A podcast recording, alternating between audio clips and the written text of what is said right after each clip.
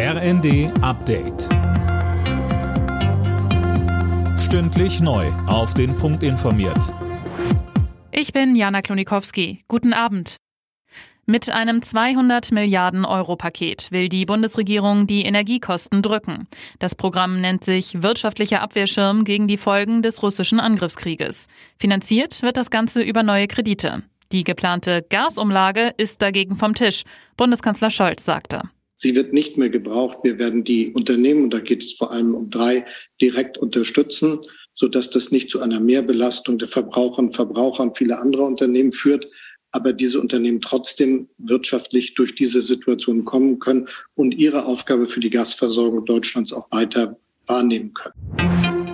Deutschland rutscht im kommenden Jahr wohl in eine Rezession. Davon gehen die Wirtschaftsinstitute in ihrem Herbstgutachten aus. Mehr dazu von Anne Brauer.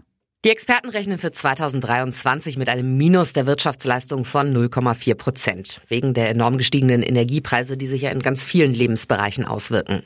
Das Ausmaß der Energiekrise wird klar, wenn man nochmal aufs Frühjahrsgutachten schaut. Da gingen die Forscher noch von einem Wirtschaftswachstum von über drei Prozent im nächsten Jahr aus.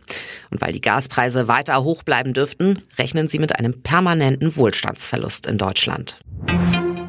Weil das Regime im Iran die Proteste im Land immer wieder gewaltsam niederschlägt, fordert Außenministerin Baerbock Konsequenzen.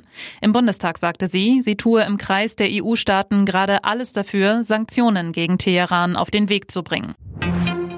Drei Wochen nach dem Tod der britischen Queen hat das schottische Nationalarchiv jetzt die Sterbeurkunde von Elizabeth II. veröffentlicht. Die 96-Jährige starb demnach am 8. September um 15.10 Uhr Ortszeit rund dreieinhalb Stunden bevor ihr Tod vom Palast bekannt gegeben wurde. Als Todesursache wurde Altersschwäche genannt. Alle Nachrichten auf rnd.de